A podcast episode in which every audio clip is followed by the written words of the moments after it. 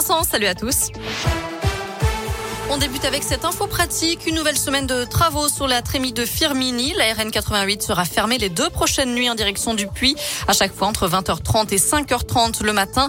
Ce sera le cas aussi les deux nuits suivantes, mercredi et jeudi soir en direction de saint À la une de l'actu à saint dans la région, cette nouvelle affaire de pédophilie dans l'église.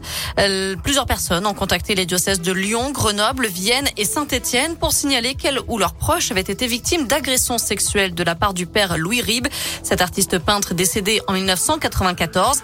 Il était originaire de Gramont, dans les monts du Lyonnais, où se rendra demain soir l'évêque de Saint-Étienne, monseigneur Sylvain Bataille, pour une réunion publique d'information et d'échange. Ce sera à partir de 20h. Notez que les œuvres du père Rib, qui appartiennent au diocèse de Lyon, Grenoble, Vienne et Saint-Étienne, seront progressivement retirées.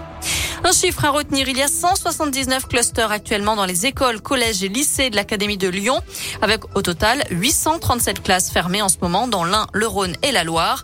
Vendredi, il manquait 11% des enseignants en primaire, 12,5% dans le second degré. Le rectorat reconnaît des difficultés de remplacement et évoque l'arrivée de contractuels.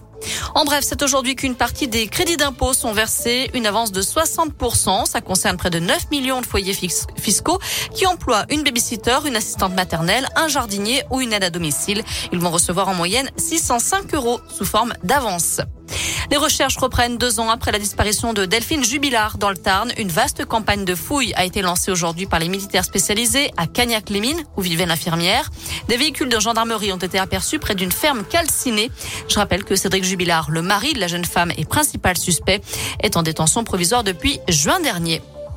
Enfin, c'est aujourd'hui le Blue Monday, le jour le plus déprimant de l'année. En général, c'est le troisième lundi de janvier. Il fait froid, la nuit tombe vite, les porte-monnaies sont vides après les fêtes. Eh bien, pour combattre tout ça, écoutez Vincent jusqu'à 20h. Merci beaucoup Noémie.